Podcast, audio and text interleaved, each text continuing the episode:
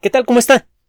Le damos la bienvenida a El explicador de Enrique Ganem y María de Los Ángeles Aranda. Si usted explora los temas, los trabajos que han merecido el Premio Nobel de Medicina o Fisiología en los últimos años, va a encontrar mencionada a la inmunoterapia. Es claro que la mejor forma que tenemos para enfrentar enfermedades infecciosas es con nuestros propios medios. Cuando el, nuestro sistema inmune sabe enfrentar a un agente infeccioso, por peligroso que sea, normalmente acaba con él en un momentito.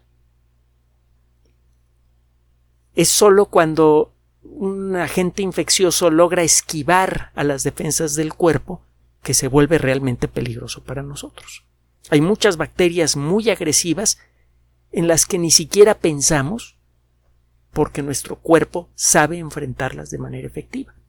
Gracias al desarrollo de las técnicas construidas por Pasteur, por Robert Koch y por, muchos eh, investigadores de la época, muchos de los cuales estudiaron con Pasteur y con Koch, por cierto, es que ahora contamos con vacunas muy buenas contra enfermedades infecciosas que usualmente acababan con la vida de entre 6 y 9 de cada 10 niños. La difteria, la tosferina, el tétanos, enfermedades verdaderamente terribles cuando se declaraba una epidemia de difteria, por ejemplo, o croup membranoso, como le llamaban, toda la comunidad afectada vivía sumergida en el terror el número de niños que sobrevivían a la difteria era muy bajo, era una enfermedad muy contagiosa. Total, para hacerle corta la historia, la difteria ahora solamente la mencionamos cuando hablamos de ponerle vacunas a los niños. Es una enfermedad que prácticamente ya no existe.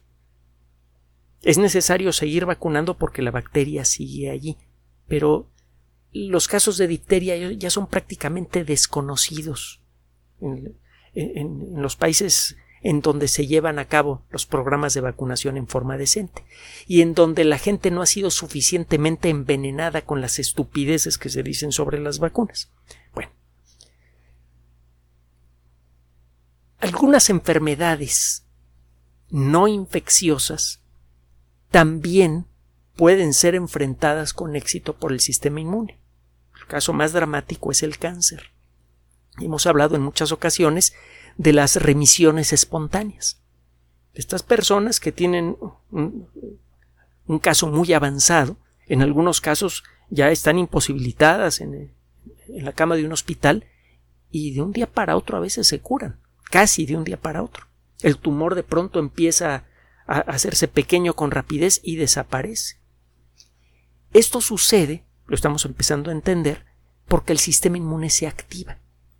Una de las primeras claves que tuvieron los investigadores eh, tiene que ver con eh, comer comida en mal estado. Algunas personas con ciertas formas de cáncer que sufrían una infección aguda del tracto digestivo, al recuperarse, de pronto se daban cuenta que su cáncer estaba desapareciendo rápidamente. esto ocurría en casos rarísimos cuando fue posible empezar a examinar con las primeras herramientas de la biología molecular esos casos, se encontró que el tipo de sustancias señalizadoras en el sistema inmune, los famosos factores de transferencia, que son la, la familia gigantesca de sustancias químicas que utilizan las células del sistema inmune para intercambiar señales entre ellas, se encontró que el tipo de señalización química entre las células del sistema inmune era diferente en estas personas, las personas que estaban experimentando una remisión espontánea. Y se ha buscado la manera de disparar ese proceso en, eh, en una persona que tiene cáncer. Hasta ahora sin muchos resultados. Pero en los últimos años se ha podido disparar, utilizando varias técnicas que en su momento describimos en el pasado, se ha podido disparar esta respuesta del sistema inmune para algunas variedades de cáncer. Por ejemplo, el cáncer de piel, el melanoma maligno es especialmente agresivo. Y eh, el desarrollo de la, de las primeras versiones de la eh, inmunoterapia ha cambiado de manera espectacular la expectativa de vida de muchas personas con, ah, con, este tipo de cáncer. Bueno, se ha buscado desarrollar vacunas contra el cáncer. Una vacuna generalizada contra el cáncer parece imposible porque para eso todas las células cancerosas de todas las variedades de cáncer de toda la gente que experimenta cáncer deberían tener alguna proteína que fuera única y que fuera constante en todas las variedades de cáncer. Es decir, que eh, si usted toma muestras de, de tumores cancerosos de 20 personas diferentes, en unos casos cáncer de pulmón, en otros casos cáncer de seno, cáncer de piel, etcétera, que en todas estas células de distintos tipos de cáncer provenientes de distintas personas, encontrar usted siempre una proteína en la superficie de estas células que no existiera en ninguna otra de las células de una persona sana. Si esto fuera cierto, si existiera en todas las variedades de cáncer un tipo peculiar de proteína que es peculiar nada más para el cáncer en cualquiera de sus formas, sería posible en principio hacer una vacuna universal contra el cáncer. Usted se la pone de pequeño junto con sus inyecciones para la tosferina y el tétanos y adiós cáncer. Eso es con lo que soñaron al principio las personas que desarrollan las terapias, las inmunoterapias contra el cáncer. Eh, no ha sido posible. Pero en el camino, al mismo tiempo que se daban cuenta que este sueño era imposible, se dieron cuenta de otra cosa más es posible en principio tomar muestras del tumor canceroso de una persona por medio de una biopsia y eh, crear una vacuna específica contra esa variedad de célula cancerosa. Algunas variantes de la inmunoterapia, que valió el premio Nobel de Medicina o Fisiología hace pocos años, funcionan así. Toma usted una muestra del tumor canceroso, ve qué proteínas son específicas para las células cancerosas, proteínas que no existen en las células humanas normales, y entrena al cuerpo a atacar a cualquier cosa que tenga esas proteínas. Esta tecnología ha funcionado más o menos bien, aunque todavía no es perfecta. le voy a platicar sobre el siguiente paso que se está dando en este momento en algunos centros de investigación del mundo, en particular en el Centro de Ciencias de la Salud de la Universidad de Nuevo México. Se trata de un artículo publicado en la revista Nature Biomedical Engineering, una revista de editorial Nature que se dedica a ingeniería biomédica, que es otro nombre para la, la, biología molecular aplicada se sabe desde hace tiempo que el, el sistema inmune puede responder mejor, puede detectar mejor a las proteínas que identifican a una célula cancerosa si estas proteínas han sido tratadas de una cierta manera.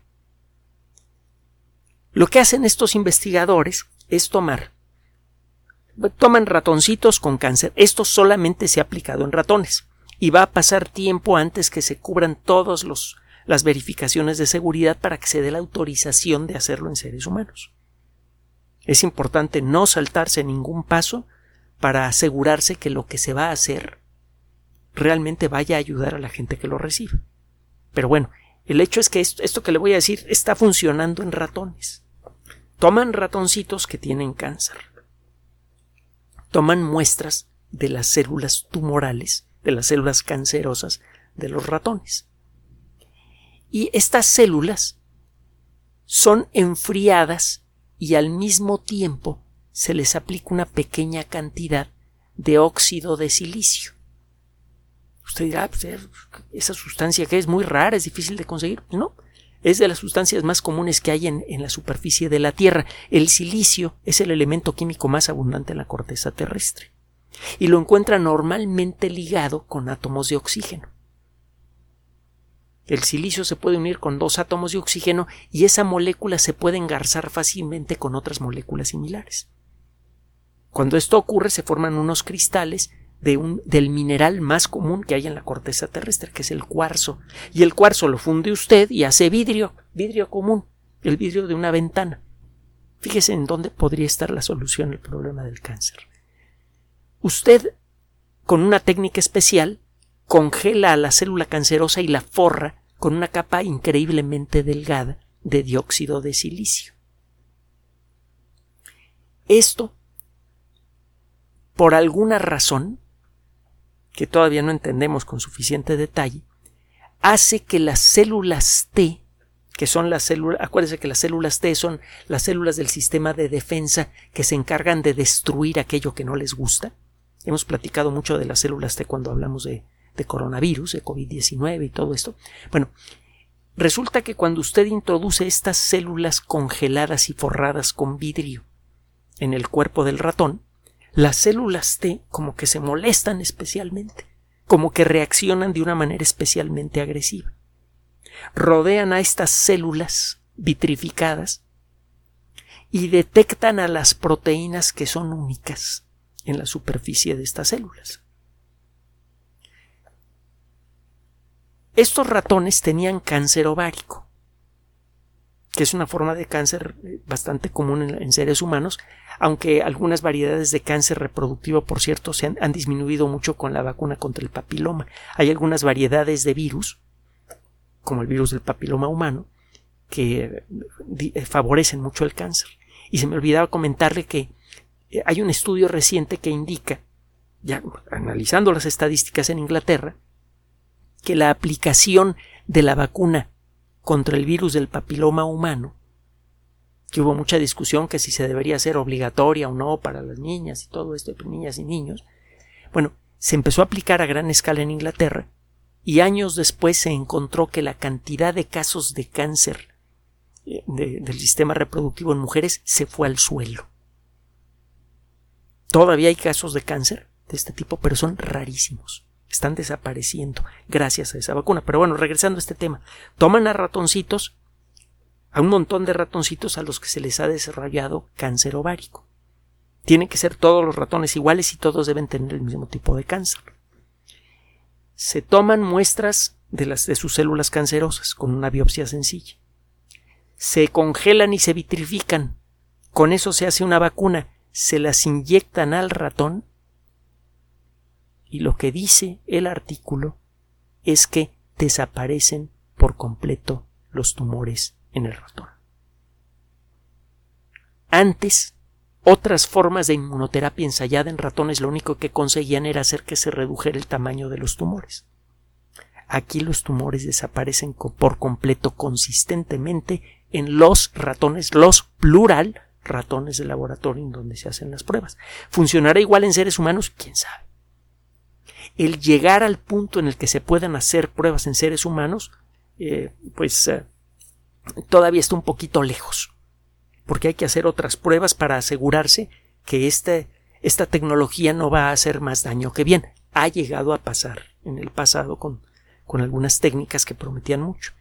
Esta es muy probable que tenga un resultado positivo en seres humanos. Quién sabe si tan positivo como el que ha tenido en ratones.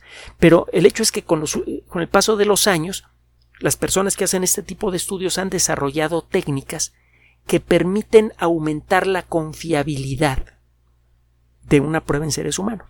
Es decir, eh, cada vez tenemos más motivos para creer que algo que funciona en ratones va a funcionar en seres humanos porque ya empezamos a entender por qué a veces esta relación no funciona. En suma, hay una técnica que está erradicando tumores en forma completa, tumores cancerosos en ratones, una tecnología relativamente simple, y si esta tecnología, después de pasar por las verificaciones apropiadas, funciona en seres humanos, ¿Funcionará para todas las variedades de cáncer? ¿Quién sabe? Es probable que sí. ¿Funcionará en todas las personas? ¿Quién sabe? Es probable que sí. ¿Sabe si usted espera el tiempo suficiente? si le da a la ciencia el tiempo, los elementos suficientes para trabajar, al cabo de algún tiempo lo imposible se empieza a volver posible. Acuérdese de lo que hemos dicho.